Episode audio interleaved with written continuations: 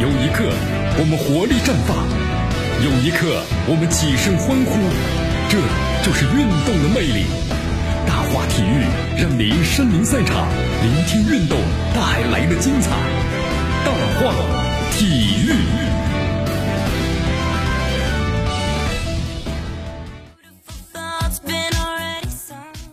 这里是大话体育，我是江南来继续锁定 FM 九十六点七，去关注我们的节目。中国男足在这次世界杯选赛四十强赛呢，你看印象最深的第四轮比赛中啊，客场是零比零战平了菲律宾队，所以引起了咱们球迷们的普遍的不满啊。四轮之后的话，你看咱们在积分这个榜上的话呢，是三战两胜一平积七分，已经是退到了小组的第二了。而这更加直接的一个后果就是啊，由于咱们战平了菲律宾队，国足在这场比赛中呢，咱们丢掉了近五分，就是在国际足联的排分榜上啊，咱们的也是下降了两位啊。你看，中国队在这个客场呢，没有像咱们预期的那样，对吧？带回三分，然后继续在小组的这个积分榜上的领先。那么叙利亚队呢是四比零拿下了关岛队。那么这样的话呢，叙利亚队就是三战全胜，然后呢积小组的第一了。但是呢有点人挺高兴啊，这 怎么高兴呢？哎呀，心里平衡了，平衡了。因为在第四轮比赛中啊，冷门还挺多的。伊朗队这支最强的亚洲排名低的球队啊，竟然零比一输给了巴林队。阿联酋队的话，一比二输给了泰国队；韩国队零比零呢和朝鲜队战平了；沙特队是零比零战平了这个巴勒斯坦队，等等等等都爆出冷门。啊，尽管是小组的第二吧，但是咱们在各个小组的第二名当中呢，咱们中国队还是以净胜球的方式，你看是排在了什么呢？第一。好，越南队呢也是两胜一平积七分，但因为净胜球呢只有三个，在小组第二名的排名当中啊是排名第二。所以说，按照这个出线规则的话呢，除了各个小组第一名之外，成绩最好的四个或者五个第二名，已经取得十二强赛呢参赛的资格。啊，卡塔尔是东道主嘛，就参加这个阶段的比赛啊，目的进入十二强，拿到二零二三年的亚洲杯决赛的这么一个资格。就一旦卡塔尔队啊是以小组第一的身份出现，那么成绩最好的第二名中排名第五的也可以参加呢十二强赛。所以说，某种程度上啊，国足客场战平，虽然是没有拿到想要的三分，但是至少现阶段呢还是可以接受的。不过呢，相当想要说的是啊，你看咱们现在这个国足啊和菲律宾队的比赛呢战平了，在国际足联的排名或积分方面呢，你看国足掉了是四点多分吧，大约就是五分的样子。因为菲律宾之前的排名啊只有世界呢一百二十七位，跟中国队相比的话太低了，所以国足没有取胜。那么战平或者失利啊都将丢分。那么在之前的话呀，尽管中国队呢主场七比零大胜关岛队，但是这个关岛队啊国际排名呢仅仅只有呢是一百九十五位。所以说，咱们中国队呢，即便是赢球了，你这个积分呢也不高，就你获得的分数仅仅只有三点八七分。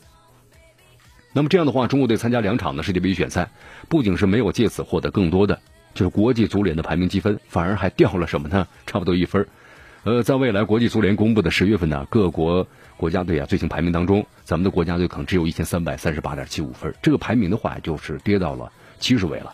那么九月份咱们还在六十八位啊，国际足联排名积分呢到一百。一千三百三十九点八四分。呃，有一点要指出一下，就尽管中国队在世界排名中下降两位，但是在亚洲范围之内啊，依然排名第七位。这个伊朗队呢，虽然是输给了巴林，丢分是最多的，但因为在亚洲范围之内啊，我们说伊朗那优势相当明显的，所以依然排在第一位。排在其后的有日本、韩国、澳大利亚、卡塔尔和这个阿联酋，对吧？依然是排在呢亚洲这个前面的位置，只有积分的增加或减少的问题，排名的顺序没有变化。还有点要指出一下，这阿联酋因为客场呢是一比二输给了泰国队，丢掉了十六点九五分。那么十月份所公布的最新国际足联排名积分呢是一千三百五十二点八七分，领先这个国足要差不多是十四分。这个沙特队啊，因为战平了巴勒斯坦队啊，丢掉了分数。但因为巴勒斯坦队啊排名相对是高于菲律宾队的，所以说先前的沙特队取胜的新加坡队啊也排名高于关岛队，所以获得的分数呢这么一算下来，比咱们中国队还要多一些。目前呢，和中国队的国际足联排名积分的差距只有一分左右，继续排名是亚洲的第八位。好，同时一旦下个月的国际足联呢指定的国家队比赛日啊，就十月份的世界杯预选赛中，咱们国足没办法，如果要是取胜叙利亚队，你想要拿到这个积分的话，那么沙特队一旦是要以取胜这个乌兹别克斯坦队，国足在国际足联的这个排分呢和积分肯定会进一步的下降。那么肯定要会被这个沙特队反超的。有的朋友说，江南呐，其实这个排名对中国队呢没有多大用处啊。呃，话话是这么说啊，但是其实呢，这个排名还是很有现实意义的。因为未来十二强赛分组抽签的时候啊，那肯定都是以最新的国际足联的排名积分来确定分档啊。那咱们中国队要成为种子队的话，可以避开很多强手。所以说，这个积分榜还是很有作用的，是不是？好，这里是江南呢为大家所带来的大话体育啊，继续锁定 FM 九十六点七，继续关注了我们的节目。呃，咱们有有一场比赛啊，十月十五号，对吧？十月十五号的四十强赛，备受瞩目的这个韩朝大战，最终呢是以零比零的平局收场了。我们说这场比赛的话有点奇葩，对不对？因为开始之前就闹出了这个笑话，呃，比赛中途呢又出了意外，最终导致双方呢爆发了冲突啊，还有这样的事儿啊。你看，那从现场的一些照片呢，可以看到啊，就两队球员呢爆发冲突之后呢，比赛的监督一直安保人员在场边待命。那么好在呢，孙兴敏啊这一球员的话呢，积极协调劝架，才避免了事态的进一步扩大。所以这场比赛的话呢，这样收场让人感到很无语啊。那么同时呢，要知道这场比赛呢是，呃，零球迷对不对？是完全清场之后呢开始的。朝鲜队拒绝了球迷，普通球迷不允许进场，只有使馆的工作人员能够在现场的观战。呃，这场比赛呢是在这个容纳四万人的金日成体育场进行的，但最后上报的现场的人数就是一百人啊。同时，朝鲜呢还拒绝了这场比赛不能够直播，那一下就断送了韩国球迷看比赛的机会。这种事儿现在你确实感到啊不能够接受，是吧？很少听说。比赛结束之后啊，孙兴敏在这个仁川机场呢是采访时大吐苦水，他说呢没有能够赢下比赛，确实挺遗憾的，但场上确实太残酷了。能够不受伤回来，那就是一个壮举了。呃，这话呢是话中有话呀。孙兴敏的透露，自己还遭到了对方球员骂脏话。他说，足球比赛中啊，身体对抗是难免的。但这场呢，同朝鲜队比赛啊，不管谁来看，都会觉得呢，动作粗暴的场面太多了。说朝鲜方面的反应特别敏感，虽然这可能是他们的一种策略。他说，比起这个足球啊，我首先想到的是自己呢不要受伤。虽然我们不能够以此呢作为没有取胜的借口，但球员们。受伤的风险确实太大了。他说：“经常被对方骂脏话。”他说：“我不想记住呢这样的瞬间。”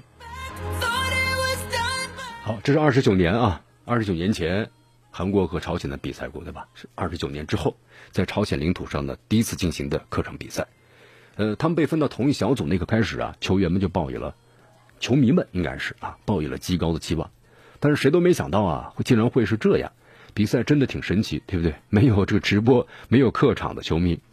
比赛的情况都是由韩国官方啊以文字的形式对外呢进行这个更新。那么最后的比赛，就是比分在十分钟之后就结束了以后，然后才确定的。通信这么发达的年代，确实有点奇葩了。这韩国踢的是足球啊，但是在朝鲜的话踢的是政治了啊，有点不太一样了。确实，你看现在的话呢，伊朗都让女性进球场的看球了。作为这个世界上啊最受欢迎的运动，足这个足球的话，想要呢独善其身。就不应该呢涉及到政治。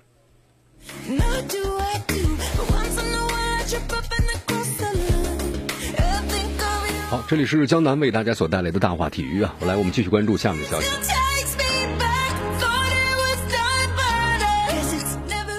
好，咱们中国队呢和菲律宾的比赛啊，止住了连胜的脚步，被认为是本小组当中啊，咱们中国队呢。你看，出现可能最强对手的叙利亚没有什么止步的意思，在迪拜连续的两个主场呢取得连胜，首场的二比一击败了马尔代夫，那么同时呢在四比零胜了关岛。目前的话，叙利亚队呢是三战全胜啊，积分的领先被菲律宾啊逼成白卷的中国队，你看 比我们多两分了，夺走了 A 组的头把交椅。同时在十月的第二个比赛日啊，叙利亚呢还将继续坐镇主场，然后呢先后对阵是中国和菲律宾，那么大有一鼓作气啊，对吧？连胜五场。啊，早早的就锁定了出线资格的这么一个态势了。其实和这个上一轮呢，就是二比一战胜马尔代夫相比啊，叙利亚的主帅呢，这个法伊勒对主力阵容呢，其实还做出个很大的调整。四号这个阿沙米啊，是替换了红牌停赛的防线的老将呢萨梅克，为了拿到更多的进球，那么中前场的调整幅度还是比较大的。首席射手呢索马，简单看了一下，继续的突前。上轮替换呢这个赫勒宾的哈马维首发了，表现不佳的中场呢马穆尔和萨拉马。那么则被这个奥马里和艾哈迈德的替换了。你看，我们说了，关岛啊，它弱弱在哪呢？防线上，抵不住啊这个索马的进攻。开场两分钟，叙利亚就把这僵局打破了呀。上半场结束前，你看这个索马呢是梅开二度。那么这是四十强赛啊，索马连续的第三场都是梅开二度了，状态相当优秀啊。所以说，你看胜局已定啊，叙利亚开始轮换了。下半场的时候呢，像这个萨拉马和马穆尔陆续出场，同时呢，中场前小将啊，哈梅舍也是获得了出场的机会啊。索马的在第八十三分钟又上演了帽子戏法，打进了三个球。你看，这样的话，四十强赛啊，十一个进球，就叙利亚队一共打进十一个进球，他就自己打进了七个了，那是当之无愧的精血射手啊。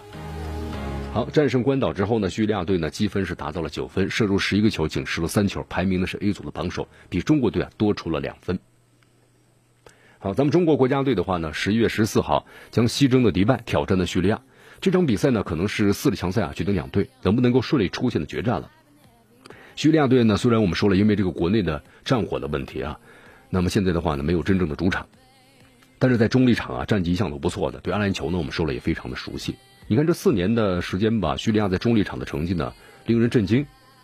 可能是那种民族的那种那种情怀吧。你看，国内战乱啊，我们要踢得更好一些啊，十五场不败，其中呢包括逼平了强国，这个强敌啊，韩国队、伊朗队、澳大利亚和伊拉克，对吧？还曾战胜过卡塔尔。两年前的中国队的马来西亚，也仅仅是二比二和对手打成平局了。那么当时是萨雷赫补射第三分钟把这个比分的扳平了，让中国队出现的希望一下就破灭了。中国队那次就差那么两分嘛。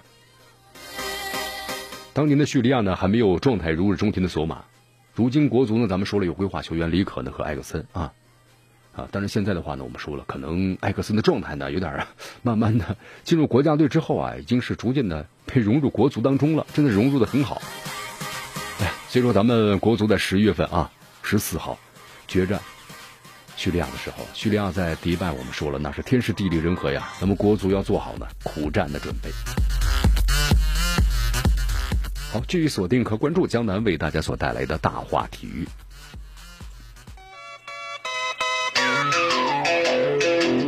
好，接下来呢，咱们再来回顾一下啊，十八年前咱们中国国足的圆梦世界杯当时的情景。好，咱们来关注一下啊，咱们十八年前中国队呢进入世界杯啊当时的情景。在二零零一年九月七号的时候啊，中国队呢迎来了十强赛的最艰苦的一场客场了。那是对手是卡塔尔，因为卡塔尔队当时称为是中国队的苦主嘛。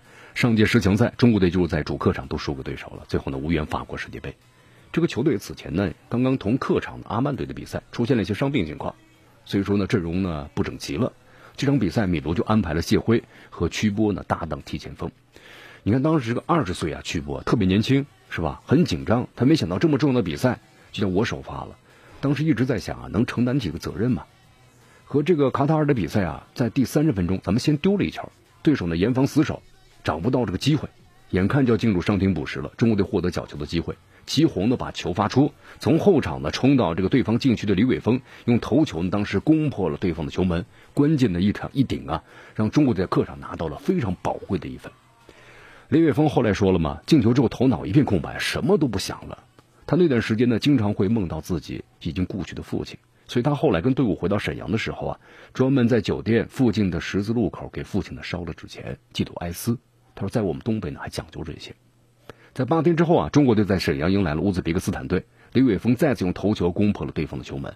他在进球之后呢，地上呢磕了个头，掩面而泣。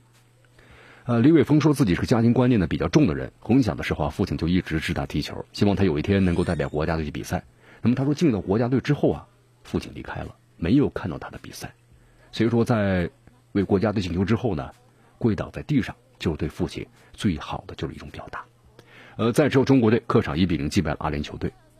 十月七号这场主场的同阿曼队的比赛，只要拿到三分，咱们就提前两轮可以获得世界杯的参赛权。